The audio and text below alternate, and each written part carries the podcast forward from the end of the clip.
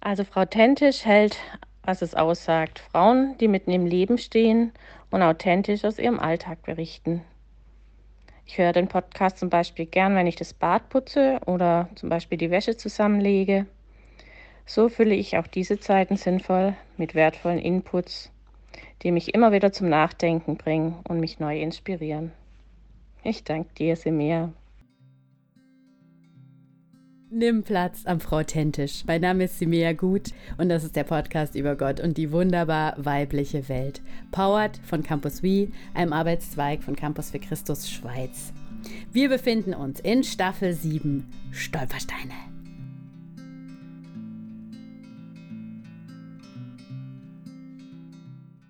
Herzlich willkommen zu einer neuen Folge von Frau Tentisch in unserer coolen Serie, in der wir uns gerade befinden und wo ich gerade so viele Sachen lernen darf, nämlich die Serie Stolpersteine von der Florina heute. Und äh, Florina, die Frauen wollen dich jetzt natürlich ein bisschen kennenlernen, die werden dich in dem Gespräch auch ein bisschen kennenlernen, aber sag mal kurz so die die Eckpunkte, Alter, Familienstand, äh, Beruf. Genau, ich bin Florina, ich bin 21, gelernte Elektrikerin.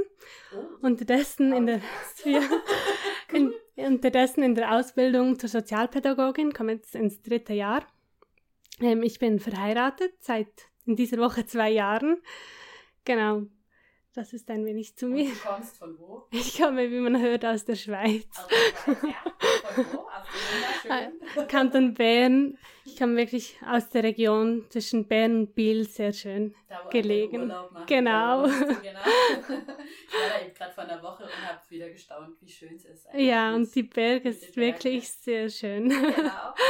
Ja, ich habe dich äh, hier als Gesprächspartnerin und ähm, wir sprechen heute über das Thema ADHS und auch Mobbing. Mhm. Ja. Und du hast dich gemeldet bei mir, als ich so einen Aufruf gemacht habe bei Instagram.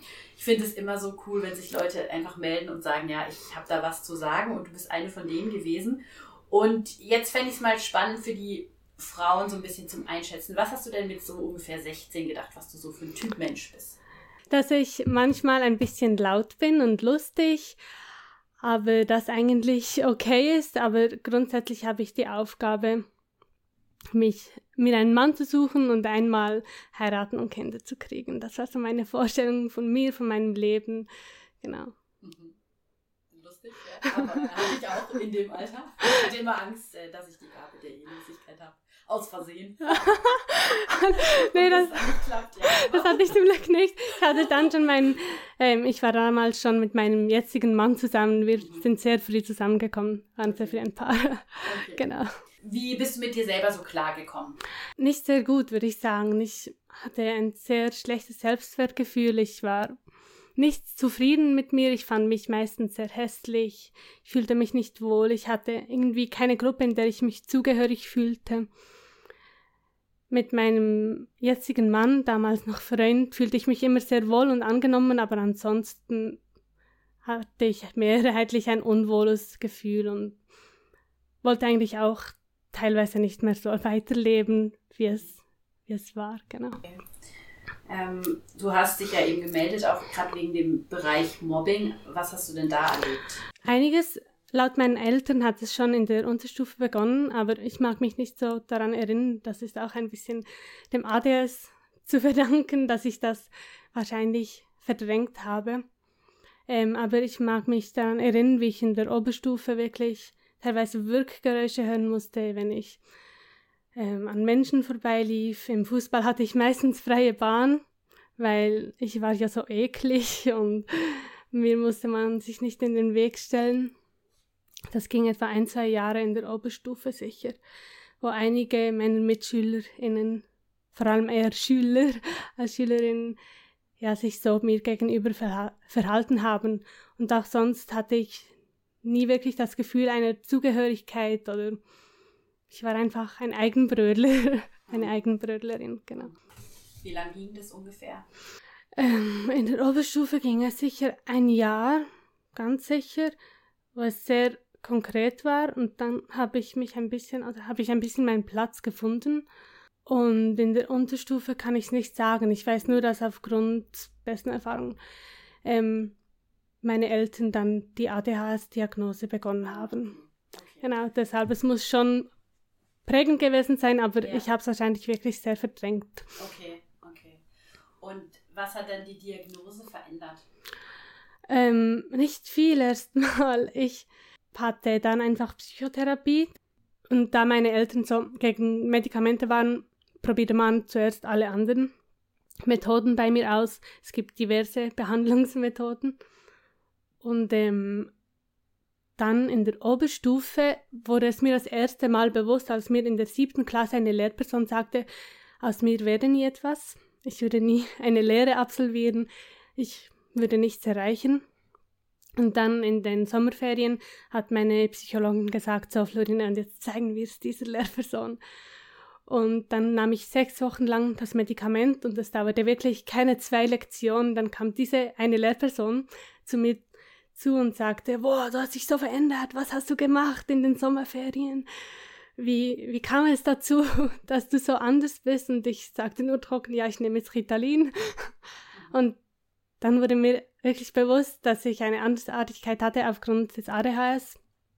Ähm, aber nahm dann die Tablette nicht weiter ein. Ich hatte auch massiv Nebenwirkungen. Ich war sehr leicht. Ich war eigentlich schon fast untergewichtig, aber nahm trotzdem wegen den Medikamenten innerhalb einer Woche etwa vier Kilo ab. Ich hatte chronische Kopfschmerzen und deshalb ließ ich das Leid mit mir tragen und ähm, da machte das Beste daraus, genau. Mhm, okay. Also das heißt, ähm, es hat das Ritalin, es verändert was. Ähm, aber es hat auch Nebenwirkungen. Aber du wusstest dann quasi, das ist definitiv ADHS, also mhm. das war dann wie nochmal wahrscheinlich ja, genau. Bestätigung, oder? Und deine Therapeutin hat auch mit dir dann an Verhaltensweisen gearbeitet oder was hat mhm. sie dann so mit dir gemacht? Ähm, sie hat mit mir teilweise an Verhaltensweisen gearbeitet, ja, aber vor allem auch meinen Selbstwert gestärkt. Wirklich mich selbst und mir immer wieder gesagt, dass ich gut sei und was ich alles kann und wirklich Fähigkeiten mit mir herausgearbeitet. Aber dann auch Möglichkeiten, wie kann ich mit dem ADHS umgehen? Vielleicht mal eine Trinkpause mehr oder einmal mehr auf die Toilette oder mit den Lehrern ausmachen, dass ich einen Spaziergang ums Schulhaus machen darf. So Kleinigkeiten. Ich finde es alles äh, mega spannend. Ich habe ja, also jetzt ein bisschen nachgelesen und viel, viel mich damit auch beschäftigt und so und habe eben halt gemerkt, ich habe einfach das alte Bild noch im Kopf mhm. gehabt, so Zappel-Philipp, was man da mhm. so sagt, so die typischen Sachen. Und dann habe ich herausgefunden, dass gerade bei Frauen ADHS oft sehr viel später diagnostiziert mhm. wird, weil man ja. nicht auf diese ganzen Symptome achtet. Ja. Ähm, das hat mich irgendwie schon schockiert. Hast du das dann auch so ein bisschen mitbekommen oder kanntest du Leute in deinem Umfeld, die es auch hatten? Oder?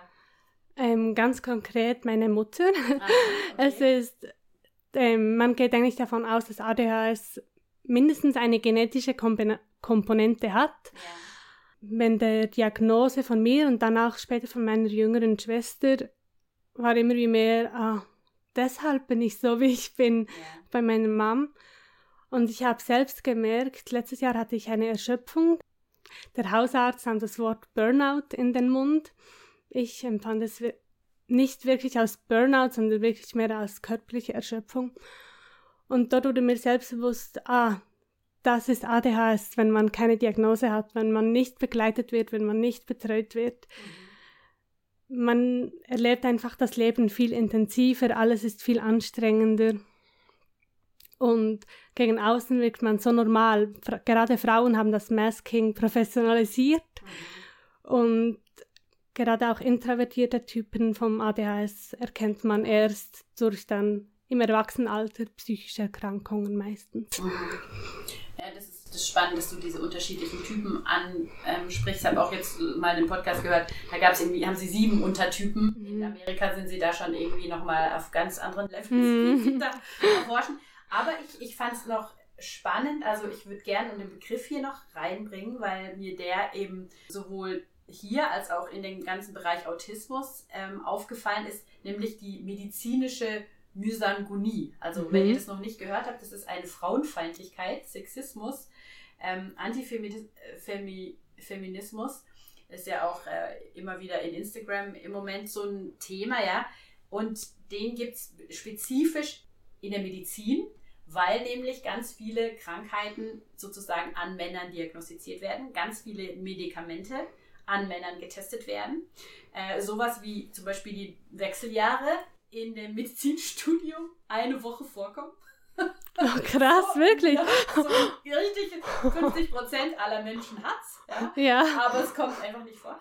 Und, und lauter solche Sachen, oder dass man, was weiß ich, bei per Periodenschmerzen, äh, wenn Männer solche Schmerzen wie manche Frauen durchleiden müssen in der Periode, wenn sie das ertragen müssten, dann würde es definitiv bessere Medizin geben und so. Und, und das ist einfach, es ist eine Ungerechtigkeit und ich finde es wichtig, immer wieder auch äh, da euch Impulse mitzugeben. Das ist wirklich ein Thema und ich finde es wirklich schockierend, dass das was ist, was man einfach nicht weiß. Und jetzt hier, ihr habt es jetzt gehört, medizinische Mysangonie, die gibt es, googelt es auch mal noch und ähm, es ist wirklich ein Thema. Und gerade eben bei ADHS ist es wirklich Thema, dass die Frauen nicht, dass man es einfach nicht erkennt, erkannt. Wir haben auch äh, in unserem Umfeld vor kurzem so eine ganze Abklärung miterlebt und dann haben wir auch gemerkt, dass eigentlich, wo ich dann immer wieder gesagt habe, wieso hat denn kein Lehrer oder keine Lehrerin mhm. das irgendwo erkannt? Wieso ist nicht irgendjemand auf dieses gekommen, dass das Anderssein eben den Grund ADHS hat und man sagt nicht immer nur, das Kind ist halt schwierig oder bockig oder so, sondern ja, genau. Also zurück zu dir. Ähm, sag mal, also du hast jetzt gesagt, du hast am Anfang Therapie gehabt, letztes Jahr aber warst du unbetreut mhm. quasi und bist dann fast in, also in so was Burnout-mäßiges was reingefallen. Hast du dann einfach Therapie abgebrochen oder wie war das? Wie, wie kam es dazu? Es kam erstmal dazu, dass ich, als ich aus der Schule kam, ähm, war ich sehr, auf eine Art sehr instabil, psychisch, ja. aber ähm, konnte mich gut auffangen und hatte dann noch kurze selbstpsychologische Betreuung, welche dann sich aber auslief teilweise noch Medikamente genommen, aber dann nach der Lehre ähm, habe ich das eigentlich dann auch gelassen. Ich hatte einen neuen Job in einem Kinderhaus, Großfamilie. Dort hatte ich nicht mehr das Gefühl, dass ich es benötige. Genau. Also, und ich fühlte mich wirklich sicher und gut. Und dann zog ich ein Jahr später aus. Mit heiratete, es kam die Schule dazu, eine Zeit der Ausbildung. Und plötzlich merkte ich, wie mich der Alltag so einholt, aber habe es nicht wirklich wahrgenommen. Dann kamen noch private und berufliche Krisen, sage ich jetzt mal nämlich es, hinzu, größere und kleinere. Und das alles summiert konnte ich wie nicht mehr tragen. Und dann kam noch dazu, dass durch das ADHS können ganz einfache Aufgaben wie sich etwas zu essen kochen oder die Geschirr Masch Spülmaschine ausräumen oder so, kann wirklich eine, eine Sisyphus-Aufgabe werden. Das bringt man fast nicht mehr zustande. Mhm. ist wie bei einer Depression. Mhm. Dann geht es einfach nicht mehr. Yeah. Und das alles zusammen hat mich wohl an meine Grenzen gebracht. Genau. Und dann ähm, habe ich erstmal eine dreiwöchige Pause eingelegt, einfach nichts mehr und habe wieder begonnen, Medikamente zu nehmen. Seither nehme ich wieder täglich. Bin auch monatlich im Coaching, bin im regen Kontakt mit meinem ADHS-Spezialisten. Mhm. Genau, das hilft. Und das hat dich stabilisiert? Das hat mich sehr stabilisiert. Okay. Ja, okay. wirklich auch das Einpendeln mit guten Medikamenten, die meiner, in meiner Dosis sind und ja. mir entsprechen, genau. Okay. Ja, also wenn du das jetzt so sagst, eben du hast Coaching, du hast äh, Gespräche und so. Was muss, also du hast vorher gesagt, ähm, Selbstwert ist dann zum Beispiel so ein Thema, aber ist es dann auch so, dass man jetzt praktische Dinge lernt, wie man dann eben diese fast mhm. unüberwindbaren Aufgaben schafft oder wie muss ich mir das vorstellen? Ja, gerade mein Arzt hat mir einen guten, ein gutes Tool mitgegeben. Er hat mir mal gesagt, Florina, mach Schritt für Schritt. Nicht alles auf einmal, sondern wenn du dir vornimmst, joggen zu gehen, dann ist der erste Schritt, dass du dir Joggingschuhe kaufst. Und dann kannst du stolz auf dich sein, weil du hast jetzt Joggingschuhe. Der nächste Schritt ist, du stellst die Joggingschuhe vor die Tür und dann so, boah, ich habe jetzt Joggingschuhe vor der Tür. Der nächste Schritt ist Kleidung, Sportbekleidung und du setzt dich damit auf die Couch. Und dann baust du immer langsam über Wochen, das kann Wochen, Monate, teilweise sogar Jahre dann, du baust einfach langsam Gewohnheiten auf. Ja. Und das immer Erfolgserlebnisse. Wenn ich mir vorgenommen hätte, ich will jetzt ab jetzt täglich joggen gehen, hätte ich das heute geschafft und dann nie mehr wieder. Aber seither ich das so gemacht habe, gehe ich wirklich regelmäßig joggen. Das ist zum Beispiel ein Beispiel. Ja. Und ein anderes ist, ähm, dass mir mein Arzt auch gesagt hat, ich soll mir nicht mehr Dinge vornehmen, die ich erledigt haben will, sondern ich muss mir Gefühle vorstellen, die ich fühlen will. ADHS-Gehirne reagieren besser auf Gefühle als auf erledigte Tasks. Ah, genau. Okay. Sondern ich soll mir sagen, wie fühle ich mich, wenn ich das und das erledigt habe, dann so, ja, das fühlt sich so und so und so an, ja, und dieses Gefühl strebst du jetzt an. Okay. Und zielst indem du. du das erledigst. Genau. Und das, was eigentlich die anderen Leute, die ja das nicht haben, ähm, haben, so ein Kick von mhm. so einem Abkreuzen, mhm. Task-Ding, ja, das ist quasi nicht da und dann muss man wie den Zusatz schaffen. Ja, es ist schon da, aber wir ADHS-Menschen sind ziemlich begabt im To-Do-Listen erstellen und auch ziemlich begabt im To-Do-Listen vernoschen, auf ah. Schweizerdeutsch gesagt. genau. Ich habe x To-Do-Listen und so nach sechs Monaten so, oh, stimmt, das wollte ich ja dann erledigen. Und das ist wie aus den Augen, aus dem Sinn. Jetzt ist es ja so, du bist in, in einer christlichen Familie aufgewachsen. Das ist jetzt auch gerade schon gesagt, deine Mama hat wahrscheinlich eben auch ADHS. Mhm. Äh, was ich ja immer spannend finde jetzt hier im Podcast, wie hast du dich mit Gott gefühlt in dem Ganzen? Also ich mhm. sage jetzt mal gerade auch nochmal, wenn du auch zurückdenkst an diese Zeit mit Mobbing und, äh, und diesem, dich nicht dazugehörig fühlen. Mhm. Hat der Glaube dir da irgendwie Halt gegeben oder war das für dich eher das so, also ich will dir gar nicht Worte, wie war das für dich? Ähm, ich hatte immer einen sehr guten Draht und ich glaube auch ein sehr gesundes Gottesbild. Ich bin auch sehr ökumenisch aufgewachsen, heißt es, glaube ich. Ja. Mit, mein Vater war, ist ursprünglich in einer katholischen Familie aufgewachsen, meine Mutter evangelisch. Dann waren wir lange in einer Freikirche, dann mein Vater eher wieder Landeskirche, dazu immer bei den Nachbarn, welche katholisch waren. Also und daraus ergab sich, glaube ich, wirklich ein sehr gesundes Gottesbild, ein sehr liebevolles. Ich hatte auch nie das Gefühl, ich hatte einen strafenden oder gemeinen Gott. Und von dem her hat es mir wirklich viel Halt gegeben. Ich hatte, ich habe auch Erinnerungen, wie ich den Schulweg mache, alleine und ich sah einfach Jesus neben mir, wie er mit mir geht und einfach da ist und Freude hat an mir. Und was mir auch immer sehr wichtig war, ich hatte immer sehr stark das Gefühl, dass Jesus die Kinder ultra lieb hat. Das lesen wir auch in der Bibel.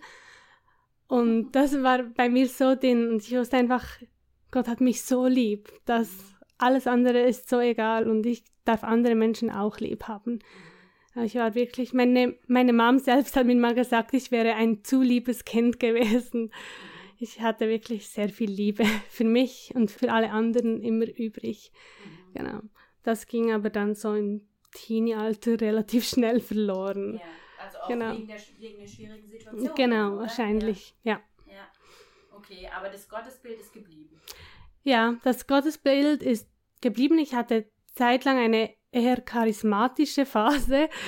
Im Nachhinein ist das wahrscheinlich einfach eine Aufblühung meines ADHS und nicht, nicht wirklich irgendwie der Geist Gottes und eine Reizüberflutung und ganz viel solche Hyperfokus und typische ADHS-Symptome. Aber grundsätzlich habe ich ein sehr offenes und sehr lockeres Gottesbild beibehalten, würde mich heute wahrscheinlich auch eher als postevangelikal bezeichnen und eher liberal. Und finde das schön, so den Glauben zu leben. Okay, okay. Also es hat nicht, du hast nicht irgendwie einen Hass auf Gott gehabt oder nee. sehr stark Warum-Fragen dir gestellt oder sowas. Nee, ich habe das ADHS auch eigentlich bis letztes Jahr immer eher als Gabe verstanden, als Special Future, dass ich irgendwie noch dazu habe. Ich sagte immer, weißt du, ich bin wahnsinnig schlau und wahnsinnig begabt und weil ich sonst zu begabt bin, habe ich noch das ADHS, dass ich ein bisschen gebremst werde. Nein, es, ich musste mir ein bisschen, ein bisschen etwas Gutes zusprechen. Mhm. Genau. Und es ist schon so, dass manche Menschen denken, dass man Medikamente nimmt irgendwie als Doping oder so. Aber nein, ADHS-Menschen, die werden eigentlich so Ja. Sie müssen, sie haben einfach eine Barriere, ja.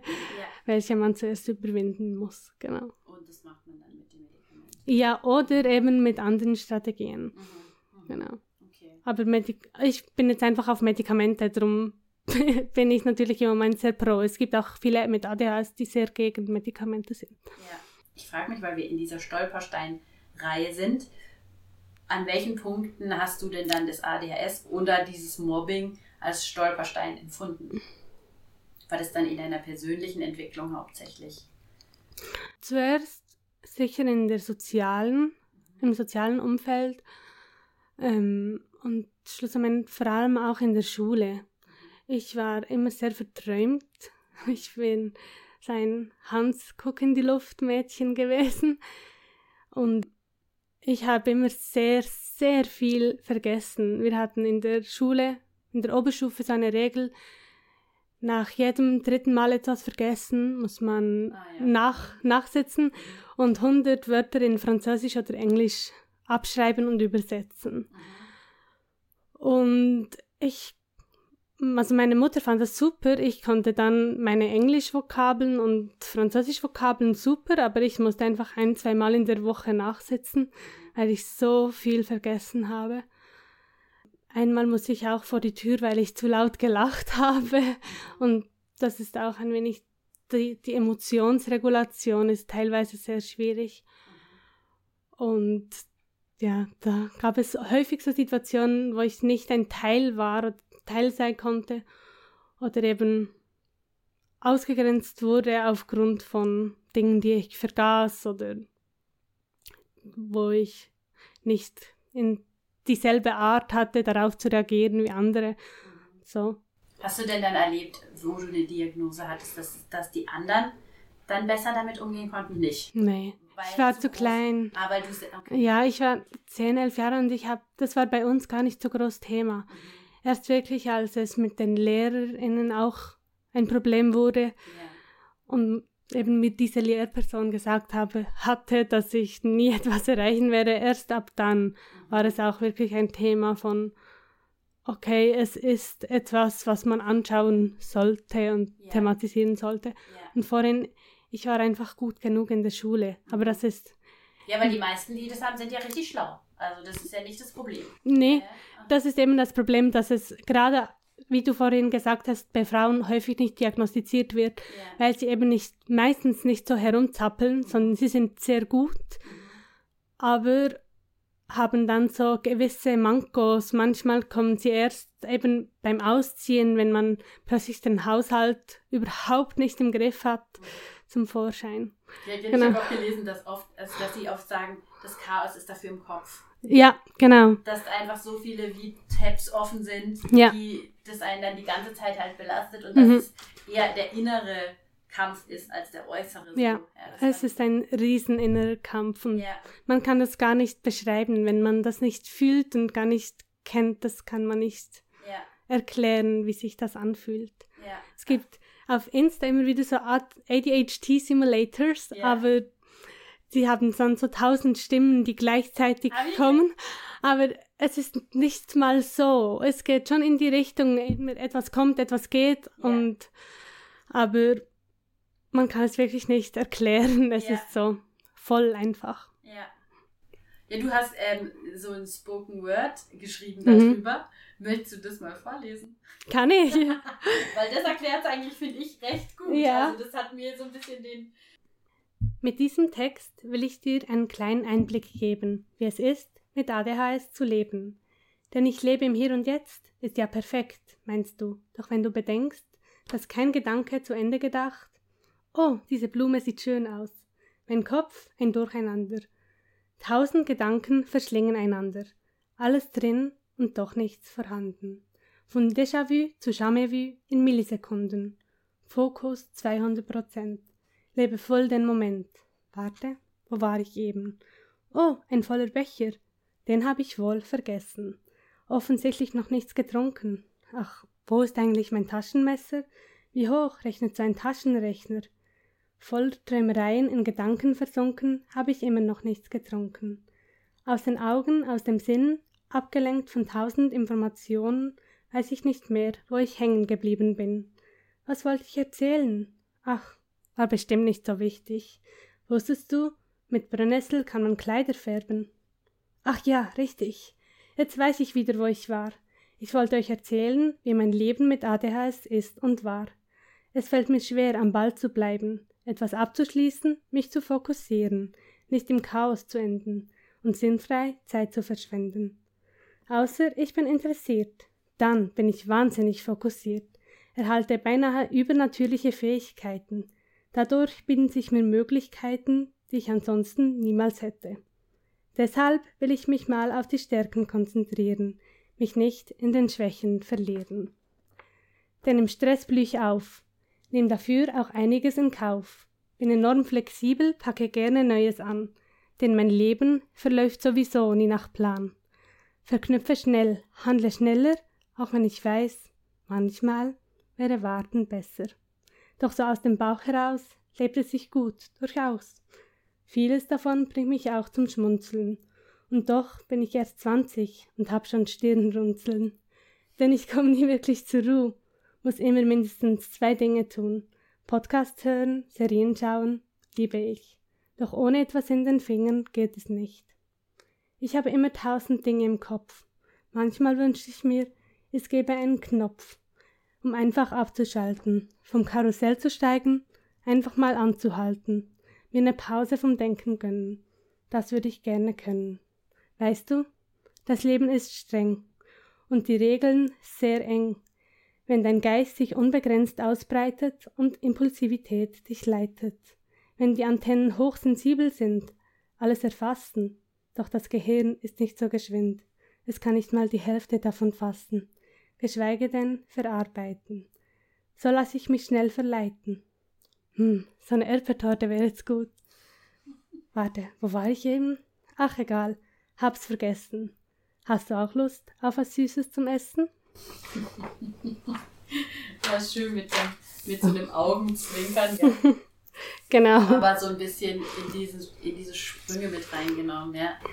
Aha, richtig cool. Ja, ich, ich habe mich so ein bisschen, äh, weiß auch nicht, geschämt oder so, glaube ich, als ich mich da so ein bisschen angefangen habe zu informieren, dass ich einfach so viel Info oder so viel Wissen eigentlich gar nicht habe.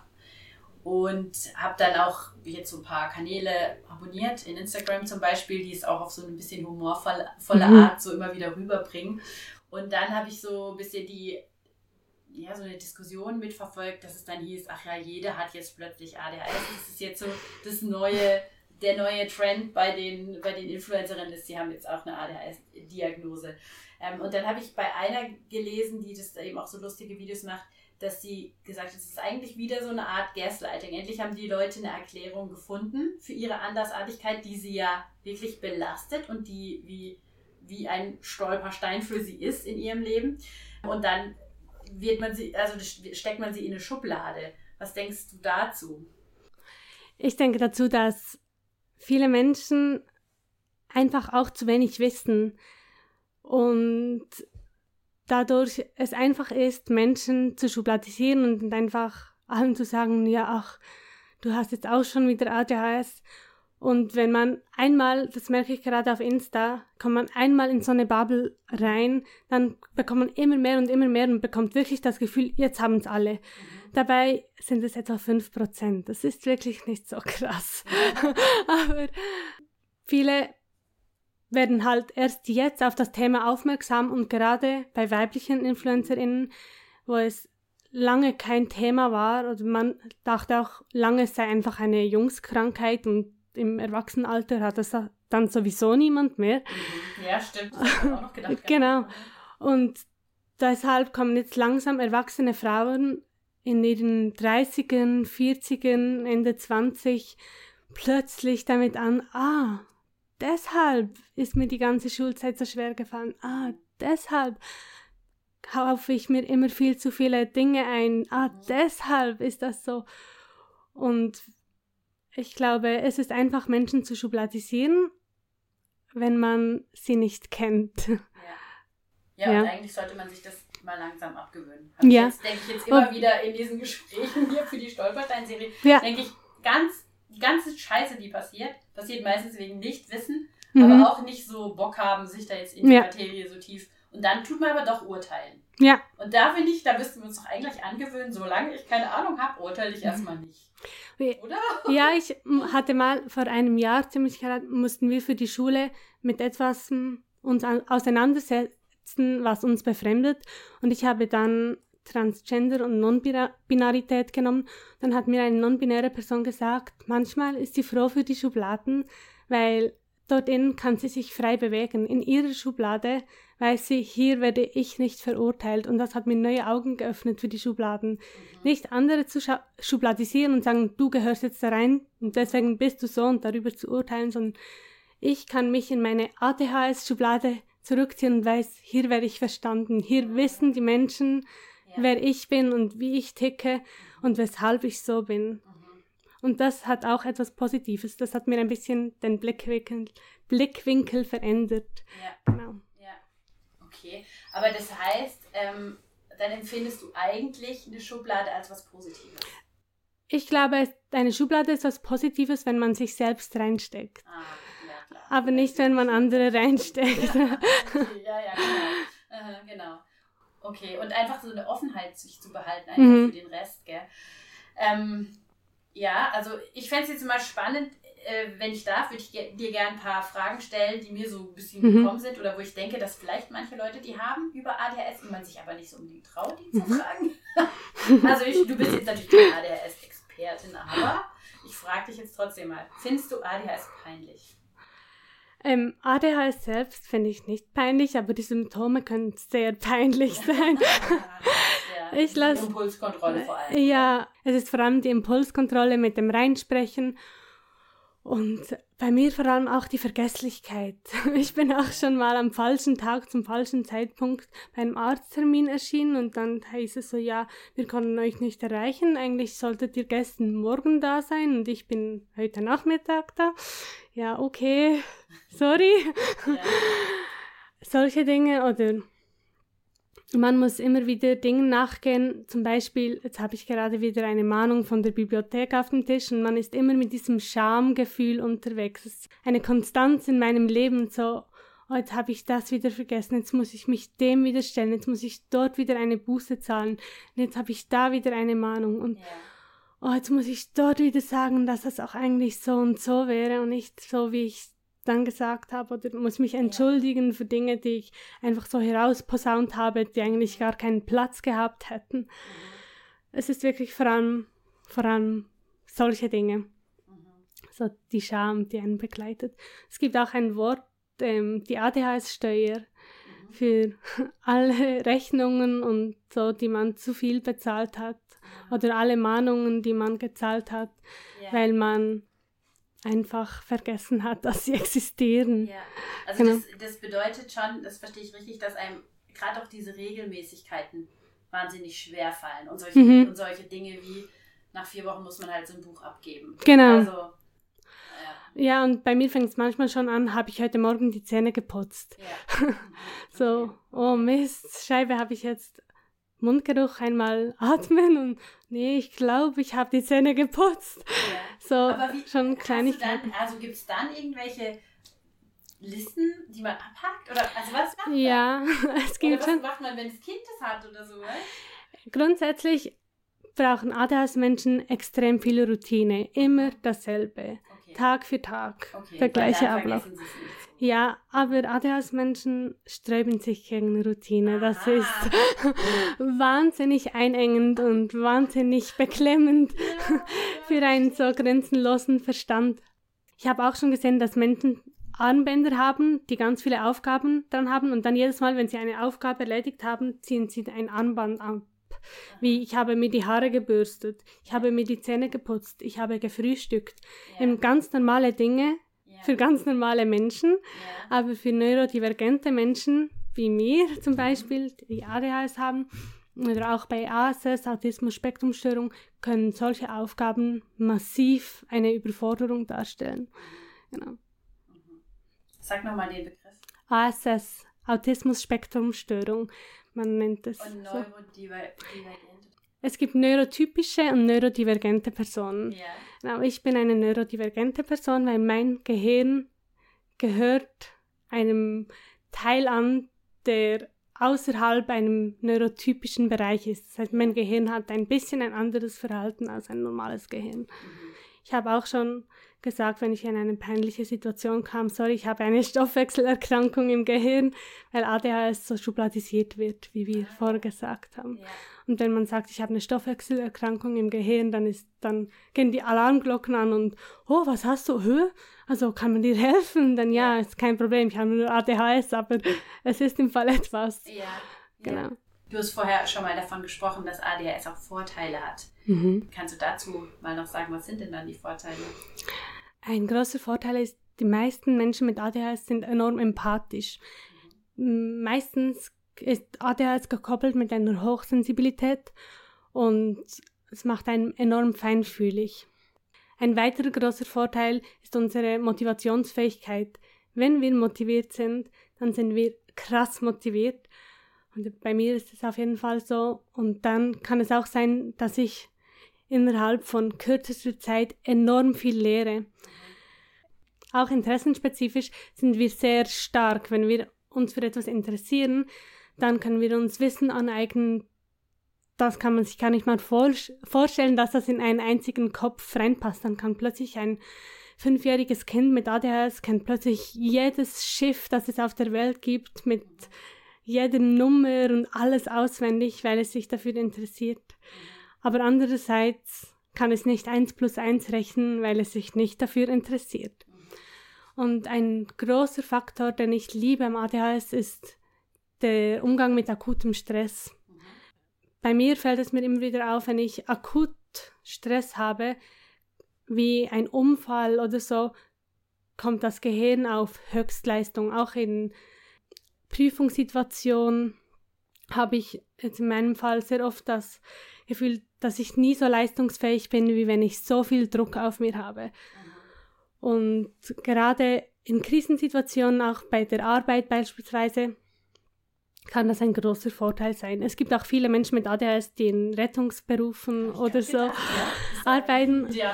Genau, oder Notfall, ähm, auf der Notfallstation im Spital als Medizinerin. Mhm. Ähm, das Problem ist, dass oftmals Menschen mit ADHS gar nicht an diese Position kommen, weil sie durch das ADHS beeinträchtigt sind, überhaupt eine Ausbildung, ein Studium wie zum Beispiel das Medizinstudium zu absolvieren, aber sie wären eigentlich genial für den Beruf. Es gibt eigentlich keine Menschen, die so lange einen so klaren Kopf behalten wie ADHS-Menschen. Genau. Okay. Ähm, was, ist, was sind denn die Probleme dann gerade in der Schule und im Studium? Einfach, dass, das so, dass man so viel lernen muss, was ja. interessiert, oder? Man, meistens ist es ein Müssen. Mhm. Man muss dann lernen und alles, was das bei mir auf jeden Fall so alles, was ich muss, ist einfach schon mal unattraktiv und was unattraktiv ist, bekomme ich kein Dopamin dafür und wenn ich kein Dopamin dafür bekomme, das ist bei ADHS-Gehirn ist Dopamin sowieso Mangelware und man weiß, ohne Dopamin kann man sich nicht motivieren, fehlt einem der Antrieb und dann geht wirklich gar nichts. Und dann geht auch nichts in den Kopf, dann kann man auch nicht sagen, jetzt konzentriere ich mich, jetzt strenge ich mich zehn Minuten an, sondern das Hirn ist Flaute. Mhm. Das geht Flöte und ist weg.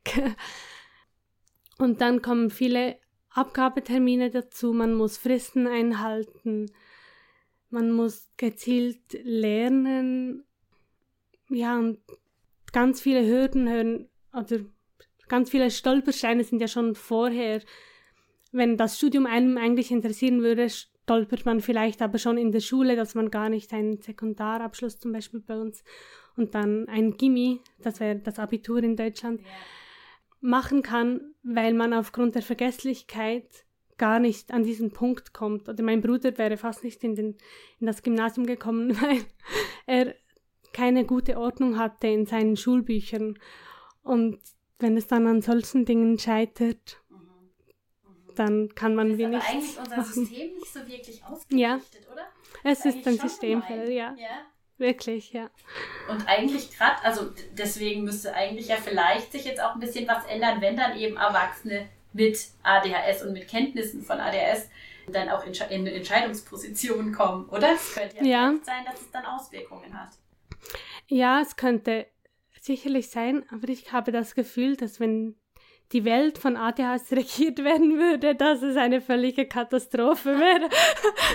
ja, es gibt auch. Regiert, aber vielleicht einfach, dass in den also, Zeug entscheiden, es gibt im Fall, die sagen können, ey, Leute, vergesst es für ADHS, könnt ihr nicht sowas machen. In Firmen, die Menschen, die in der Regel Neues in Firmen hineinbringen oder die meisten Menschen, die neue Dinge erfunden haben, haben ein ADHS. Es ist, sie sind schon recht vertreten einfach nicht so bewusst ist, sind einfach die Freigeistler, diese, die Innovation reinbringen, die Dinge erneuern. Ja, ja. Es sind diese Menschen. Aber ja, es sollte langsam ein Prozess stattfinden. Ja. Okay. ähm, wenn du jetzt äh, da nochmal zurückdenkst an deine Mobbing-Geschichte, ist es was, wo du sagst, du glaubst, du wurdest gemobbt, weil du ADHS-Symptome hattest? Ja, ich ja. denke schon. Auch das in der Oberstufe kann ich zu gewissen Punkt auch nachvollziehen, weil ich habe mir wirklich oft vergessen, irgendwie Deo anzumachen oder zu duschen oder die Zähne zu putzen. Nicht, weil ich es nicht wollte oder weil ich das Gefühl war, ich wäre nicht hygienisch oder so, sondern ich habe es vergessen. Und ich gehe sehr stark davon aus, dass meine beiden Elternteile beide neurodivergent sind. Und da geht das auch vergessen die können dann nicht auch noch zu mir schauen. Die sind schon mit der Struktur für sich und meine Geschwister beschäftigt und ich bin häufig alleine aufgestanden. Und dann hat man das einfach vergessen. Und so kommt es dann auch, dass dann Mobbing aufgrund von diesen Sachen auch kommt. Oder ein bisschen verträumt, man verpasst irgendwie, dass dort noch eine Geburtstagsparty wäre oder dass man dort noch an einem Ort teilhaben könnte, der Spaß machen würde. Und mhm. schon ist man weg. Mhm. Genau. Ist es dann für dich was gewesen, wo du nochmal später dran musstest? Also, weil da passieren ja Verletzungen mhm. dann auch, oder? Wenn man so das Gefühl hat, immer man ist anders. Hast du mhm. da das irgendwie noch, ist das angegangen? Ich glaube, das ist nie fertig. Ja. Bei mir ist es vor allem das Gefühl der Zugehörigkeit. Ich fühle mich eigentlich selten bis nie an einem Ort zugehörig. Und gerade an dem bin ich sehr stark am Arbeiten und wird wahrscheinlich ein lebenslanger Prozess sein, weil es ist ja meistens dann nicht nur das ADHS, sondern wie schon mehrmals gesagt, sind ja auch meistens Elternteile davon betroffen, welche auch schon Erfahrungen und Verletzungen mitbringen und das ist dann Generationssache die trägt man mit und muss man, glaube ich, ein Leben lang daran arbeiten. Ich kann nur hoffen, dass ich es für meine Kinder ja. ein bisschen mehr aufgearbeitet habe. Ja. Ja. Wie, äh, wie machst du das? Dass du dann einfach mit deiner Therapeutin darüber sprechen? Mhm. Es ist sicher mit der Therapeutin. Einerseits, aber andererseits jetzt auch in der Schule. Wenn man will, kann man sich in seiner so einer Sozialpädagogik-Ausbildung sehr mit sich auseinandersetzen. Ja sehr an seine Grenzen kommen und sehr viel reflektieren, aber auch schon nur, wenn ich die Medikamente nehme und merke, ah ja, so könnte das Leben sein und dann mir so Strukturen aufbaue unter Medikamenten, die ich dann ohne Medikamenten beibehalten kann, ja, wie ähm, das, die Morgenroutine mit Aufstehen, aufs Klo gehen, Gesicht waschen, Zähne putzen, essen, Schlüssel nehmen, aus dem Haus gehen. Das sind wie Routinen, die könnte ich so ohne Medikament gar nicht einfach aufbauen. Ich brauche etwas Extrinsisches, entweder Listen oder eine Person, die neben mir steht. Aber das mag ich beides nicht wirklich. Ja, genau. Und, ähm, deshalb baue ich mir solche Strukturen auf und wenn ich sie dann habe, dann kann ich das Medikament absetzen und kann es dann beibehalten. Oder auch, dass ich mir ein bisschen Dopaminzuckergüsse gebe, mit gesunder Ernährung wirklich einen Lebensstil aufbaue, der auch für die mentale Gesundheit förderlich ist. Ja. Wie, gesund, wie gesagt, gesunde Ernährung oder Sport ja, weil ich habe gelesen, das ist ja oft das Problem, äh, also oder dass dann Suchtmittel mhm. sehr verbreitet sind. Enorm, weil, ja. weil man halt äh, sonst wie keinen, keinen guten Reiz sich setzen kann. Ja, ja. Genau. ja es gibt sehr viele ADHS-Menschen unter Suchtkranken. Ja, Ja. ja. Genau. Es ist auch häufig ähm, konsumieren ADHS-Menschen schon in der Jugendzeit Cannabis Mhm. und rauchen, weil es einfach eine gute Selbstmedikation ist. Es beruhigt, es passt einem an. Ja. Genau. Und was noch krass ist, viele Menschen denken, dass ADHS-Menschen brauchen etwas, was beruhigt, Ja. aber wir brauchen eigentlich etwas, was aufputscht. Ah, okay. Ja. Das Ritalin ist auch kein Beruhigungsmittel, es ist Ja. ein Aufputschmittel. Ja, ist- manche nehmen das doch auch zum Lernen. Ja, ADHS haben, genau. schon mal gehört. Das ist eigentlich ähm, auf dem ja genau auf dem Schwarzmarkt wird das manchmal als Babycork, äh, Babycox vertickt oder so. Es ist wirklich es ist wirklich sehr aufputschend Ja. und eigentlich beweist es ja schon ADHS, dass man wilde Menschen mit einem Aufputschmittel beruhigen kann. Ja. Wenn es das nicht gäbe, Mhm. würde man sie nicht beruhigen damit.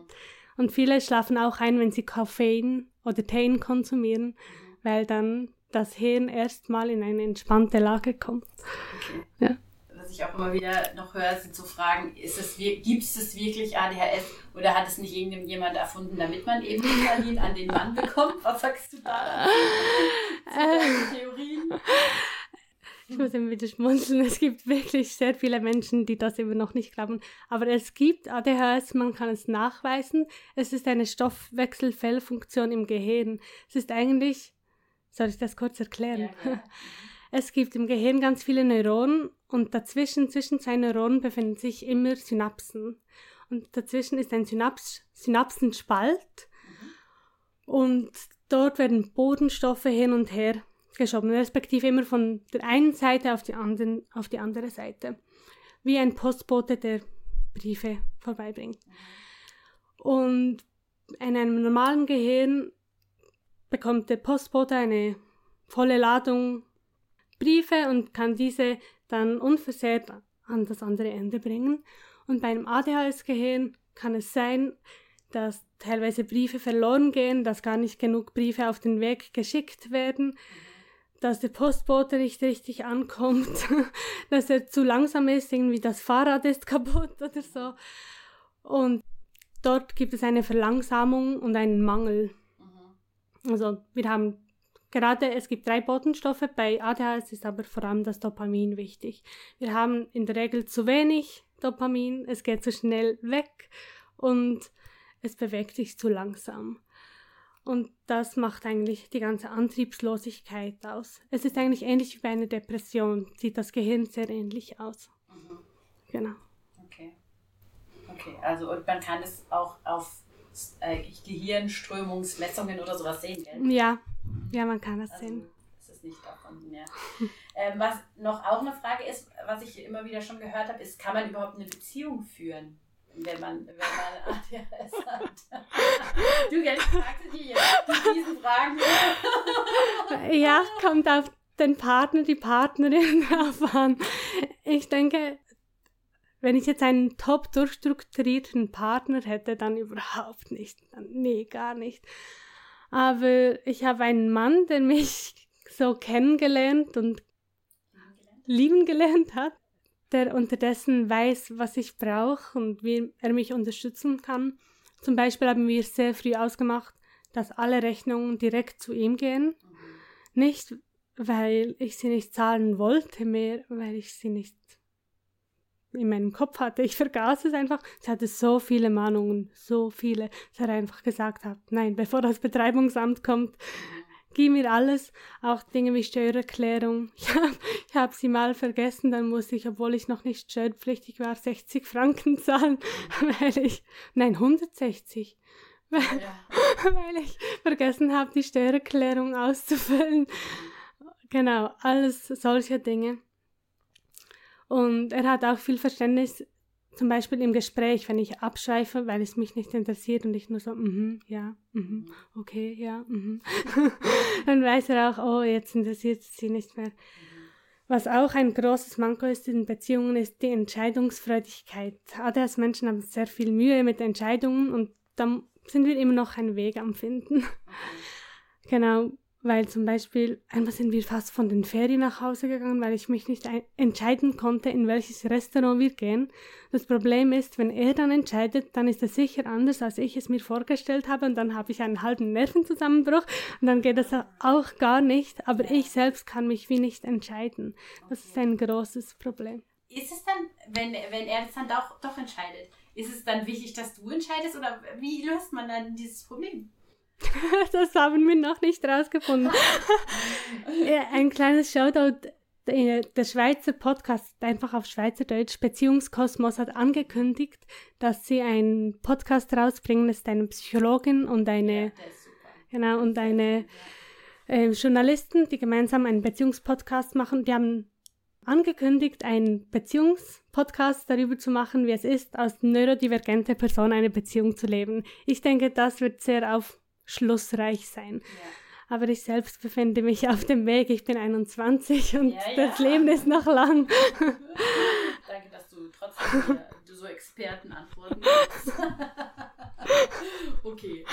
Okay, ja, also man muss, man muss einen Weg finden. Ja. Perfekt. Und manchmal, nimmst du dann manchmal solche Fragen dann auch bei dir ins Coaching mit? Oder wenn die dann so aufkommen? Oder wie machst du das? Ja, es war bis jetzt auch nicht der Thema, es ging bis jetzt mehr um mich weil ich dort noch sehr viele Baustellen hatte. Aber es schließt sich ja das eine und das andere nicht aus. Es kommt ja alles in einem. Und ich merke schon, wenn ich an mir an arbeite und an gewissen Dingen, dann wird es dann auch in der Beziehung einfacher.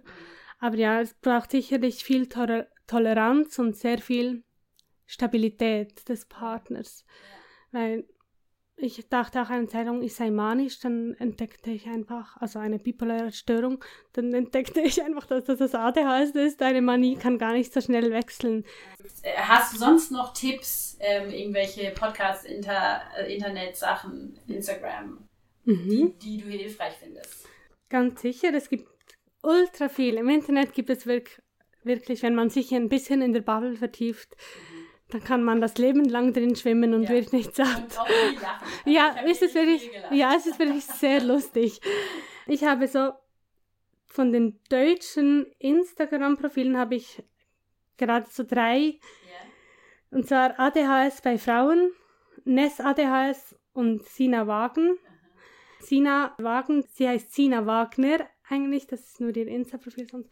Und sie ist auch Christin, also. Ja, genau, die hatte ich auch schon Kontakt. Genau. Aha sie ist sicherlich eine coole Ansprechpartnerin. Ich hatte selbst noch nie Kontakt, aber yeah. so wie das Profil wirkt.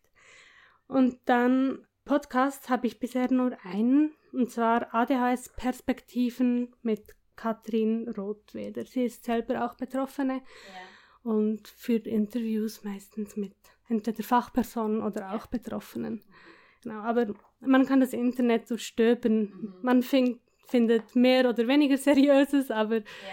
es gibt sehr, sehr viel. Gerade auch unter dem Hashtag ADHD mhm. im Internet, auf Instagram. Ja. Es ist Tonnen, ja, Tonnen genau. Material. Genau. Ja, und jetzt wäre halt noch die spannende Frage, wenn man jetzt so ein bisschen beim Zuhören äh, gedacht hat, bei die, äh, wenn man dir zugehört hat, äh, puh, vielleicht habe ich das auch. Wie ist denn dann der Weg, dass man es auch lernen lässt? Erstmal. Nicht so einfach, habe ich jetzt schon mitbekommen. Nee, es ist überhaupt nicht einfach. Aber erstmal, wir haben gerade in der Schule haben zwei Dozentinnen in der Heilpädagogik und in der Psychologie immer unabhängig gesagt, wenn man gefragt hat, muss ich jetzt das abklären, haben sie immer als erstes gefragt, hat es einen Leidensdruck? Hast du einen Leidensdruck? Hat die Person oder das Umfeld einen Leidensdruck? Ja. Wenn nein, dann lass es, dann leb damit, dann gemütlich, lass, ja, genau, und mach ein Coaching. Mhm. Wenn ein Leidensdruck da ist, dann unbedingt abklären und so. Aber ja, die Warteschlangen sind, glaube ich. In Deutschland wartest du über ein halbes Jahr. Ja, in der Schweiz weiß ich es gar nicht. Genau, es ist auf jeden Fall auch sehr lange. Und dann dort würde ich wirklich den Weg machen über den Hausarzt oder über eine offizielle psychologische oder psychiatrische Stelle. Ja, es gibt sogar jetzt Stellen eben, kann man auch mal googeln, ADHS. Genau. spezial. Also ich habe da auch schon das mitbekommen. Ja. Genau, es gibt solche Stellen, aber das direkteste ist sicher der Hausarzt, mhm. wo man irgendwie überwiesen werden kann. Und gerade auch wenn man schon in einer Depression und so ist, das meistens ADHS-Menschen haben meistens, wenn sie noch nicht diagnostiziert sind, ganz viele andere psychische Erkrankungen auch noch. Und wenn man dort schon in Behandlung ist, kann man das gut einfach mal ansprechen. Es ist ja kein Mehraufwand, das einfach noch reinzubauen. Okay. Okay. Also wenn du es dir jetzt aussuchen könntest, ob du mit oder ohne ADHS lebst, würdest, was würdest du wählen?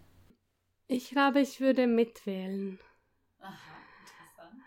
Ich wäre zwar froh, wenn ganz viele Macken nicht da wären, ja. aber ich wäre längst nicht so kreativ, ich wäre längst nicht so spontan und abwechslungsreich und komm, jetzt machen wir einfach mal, wenn ich es nicht hätte. Und ich denke, wirklich ein riesen, riesen, riesen Teil meiner Kreativität und meiner Hobbys und meiner Freude würde verloren gehen. Ja. Und auch die Fähigkeit, Menschen anzustecken mit Freude und Leidenschaft, die würde wahrscheinlich auch fehlen. Mhm. Mhm. Von dem her nimmst du es in Kauf. ja. Und äh, hilfst dir mit Medikamenten, wo es ja. einfach zu schwierig wird. Okay. Genau. Okay. Ja, super. Ich danke dir für deine Offenheit und für deine Weisheit schon mit 21. Hast ja. mir schon ganz viele Sachen erklärt, auch ehrlich. Ähm, und ich hoffe, dass du da auch noch ja, erleben darfst, wie, wie du gute Wege findest für all die schwierigen Sachen noch von diesem, von dieser, sagt man Krankheit? Oder was sagt man? Ich weiß es eben gar nicht. Es ist, wir haben es in der Heilpädagogik aus Behinderung kennengelernt. Ganz, also Kommt auf die Einschränkung drauf an. Es gibt wirklich Menschen, Behinderung ist ja eigentlich, es beeinträchtigt mich in der Lebensqualität, ja. dann bin ich behindert. Ja. Und wir haben es aber auch in der Psychologie als psychische Erkrankung kennengelernt. Das ist so, geht man jetzt mehr vom Genetischen aus oder geht man jetzt mehr vom Kranken aus? Es ist so. Ja. Ich sage einfach, ich habe ADHS. genau. Okay. Ja, danke dir. Ja, danke dir. Und euch vielen Dank fürs Zuhören. Lasst mal äh, ja, Kommentare da, wie ihr, ob ihr das jetzt schon alles gewusst habt, ob ihr euch sowieso damit beschäftigt habt, ob euch das auch in letzter Zeit vielleicht wie mir ähm, öfter über den Weg gelaufen ist. Oder wenn ihr vielleicht als erwachsene Frau auch diese Diagnose erlebt habt, wie das für euch gewesen ist und ob euch das jetzt hilft. Und vielleicht habt ihr auch noch Tricks und Tick, äh, Tipps, äh, dann könnten wir das äh, auf Insta auch ver veröffentlichen, wenn ihr gute Live-Hacks, ADHS-Hacks mhm. habt oder so. Genau, dann meldet euch. Und dann schaltet gerne in zwei Wochen wieder ein, wenn die nächste Folge kommt, hier mit dem nächsten Stolperstein. Vielen Dank. Tschüss.